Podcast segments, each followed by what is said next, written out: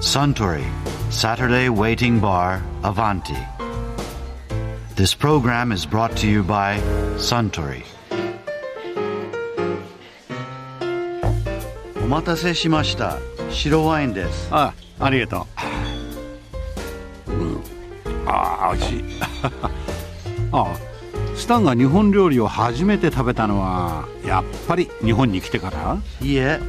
アメリカにいる時、日本料理屋に行ったことありましたよ。うん。でも今思うと、やっぱり向こうのものはだいぶ違いましたね。ああ、たまに斬新なメニューもありますからね。私は以前ロサンゼルスでマンゴーの握り寿司をいただいたことがあります。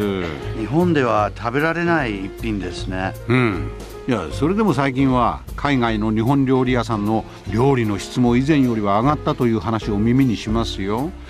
日本で経験を積んだ料理人の方が海外でお店を開いたという話も聞きますし。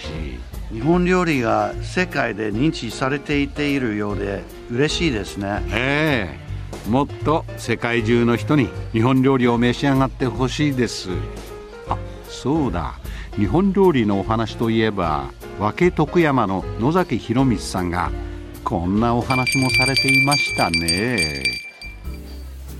今日カレーをわざわざお持ちいただいて、ちょっといいいですかこう食べてバーで食べて怒られませんかね今大丈夫だって バーテンダーが、美味しい何かでもいろいろなことが決定的に違うカレーですねあの見た目もカレーっぽいしあの確かに味でもすごい優しい味ですけどこれ煮込まないんですあんまりだから肉の味がしてるはずですよあ肉自体が肉の味が抜けないようにそうするということですか、はいその長時間煮込まないというのは、それがまず違うんだパプリカもそ煮込まないで最後にさっと茹でて上に乗せてるぐらいですからシャキシャキしてますよねこそれうそれと彩りも綺麗ですよね、うん、これ野崎さん考えられたっていうかそうそうそ作うられてるんですか、ええ僕はあの子供の自分に食べてきたカレーっていうのはあの味噌汁カレー的で根菜にカレーが入って小麦粉でとろみをつけたっていうのは子供の頃の醤油味なんですよね、うんだからそれが妙に美味しいんであのいわゆるなんていうんですかお蕎麦屋さんとかで食べるカレーというのはちょっと日本的そうなね醤油カレーなんですよね、うん今は大体レストランのカレーであって、んそのソースっていうものを食べてるんですけど僕らはもっと単純でいいのかなと思って今日ちょっと作ってきたんです外国には味噌醤油っていうものがないんですうまみ、塩しかないからそれをクリームと油を使ってうまみを作るんです日本は醤油ってうまいものがあるんです味噌っていうとてつもなく強いうまみのいわゆる、えっとグルタミン酸とかイノシン酸とかそうですあそのうですまみ成分そうといでうことですね、はい、だから油を使わなくても済んだ文化なんです、それを発酵させてとかっていう文化ですね、カレーも同じようにできるということ今じゃあちょっとお持ちいただいたこれは本当にあの見た目はすごく洋食っぽいですけど日本料理そうそうそうスパイシー肉じゃがみたいなもんですよね肉じゃがっぽい確かに、はいじゃがいももすごい効いてるし、子供の頃に家で家庭で食べたカレーってじゃがいもがなんか主張してたような気がするんですけど口に入れたらじゃがいもが、でも今時じゃがいもがじゃがいもとしてこう歯応えがあるじゃがいもが入ってるカレーってあんまり食べた記憶がないんですけどねだからソースになってるんですよねカレーさ自体が、はいで先ほど言いましたようにスパイシー肉じゃがなんですよ本当は日本のカレーっていうのはあのお蕎麦屋さんのカレーというか、まあ、本来家庭で作られてたカレーはそうです、んねそれで根菜類が入ってだから僕お家で作るのはごぼうが入ったり筑前煮のような具材でおーカレーが入ってるんで筑す前にすごくイメージできますね、はいね人参とかレンコンとか、はいうんずっと健康的にもいいじゃないですか、うんで煮込まなくてもその歯ごたえがあるとちょうど物を噛むっていう文化ができるんですよねで日本はもともと噛む文化なんですよ西洋は例えば椅子と正座の違いだと思ってください、正座して箸を持って食べたら下を向きますよねはいはいだから口に入れたら噛まないと物が入っていかないんですよあ下を向いてるから上に行くのにねそうですね、んところが椅子文化とこう寄りかかってるからこう飲み込む文化です、うんいかに細かくするかっていうことの違いですよね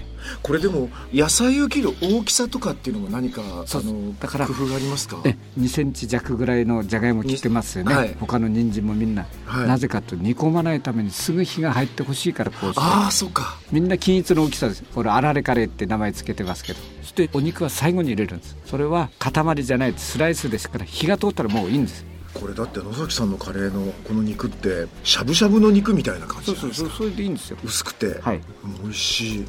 カレーの匂い自体はそんなに立ってない気がするんですけど煮込まないとやっぱりカレーの匂いもそうそう控えめになるんですかね周りにまき散そうるそうそう素材の味を残してますからじゃあカレー粉っていうのはちょっとだけ入れてさっと煮てるっていうだけまあ、あの自分で本格的に作ればにんにく生姜をみじん切りにしてカレー粉を炒めて小麦粉を炒めてっていうのを今年作りますけどね僕は本当にいつも胸焼けのしないカレーを作るっていつも自分で言ってますけどもうちょっとその胸焼けのしないカレーの作り方をもう一回ちょっと教えてくださいまずにんにくと生姜のみじん切りを作りまして、はい油でこう炒めるんですね、うん少し色がついてきたらそこで小麦粉を入れて練りますねああはいはい、でそはこい、でカレーパウダーそこに今度は僕はトマトジュース入れるんです少しずつ玉ねぎは使ってないんですねあ玉ねぎも使うこともありますねでも玉ねぎなしでもできちゃうのできちゃう今できちゃいますそれがまずまた意外それでここでルーを失敗すると粒々ができるんです、うんあの火がちょうど中途半端だとね、うんだからこういう時はフードプロセッサーに入れて、うん粉々にちょっとしていけば、ルーを、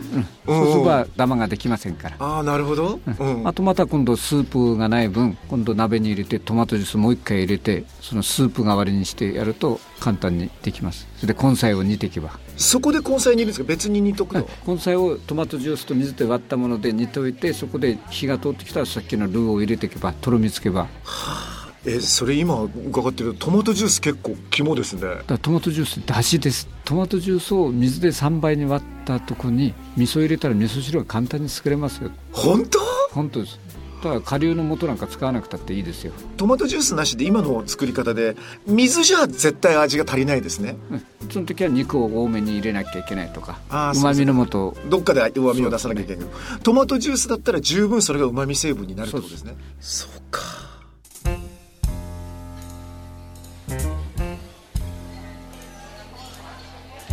いや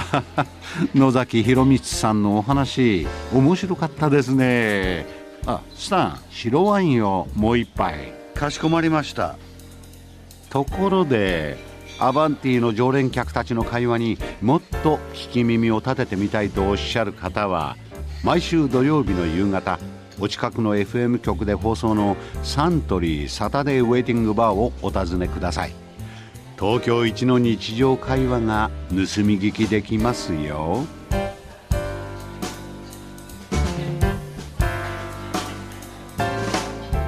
Suntory, Saturday Waiting Bar, Avanti. This program was brought to you by Suntory.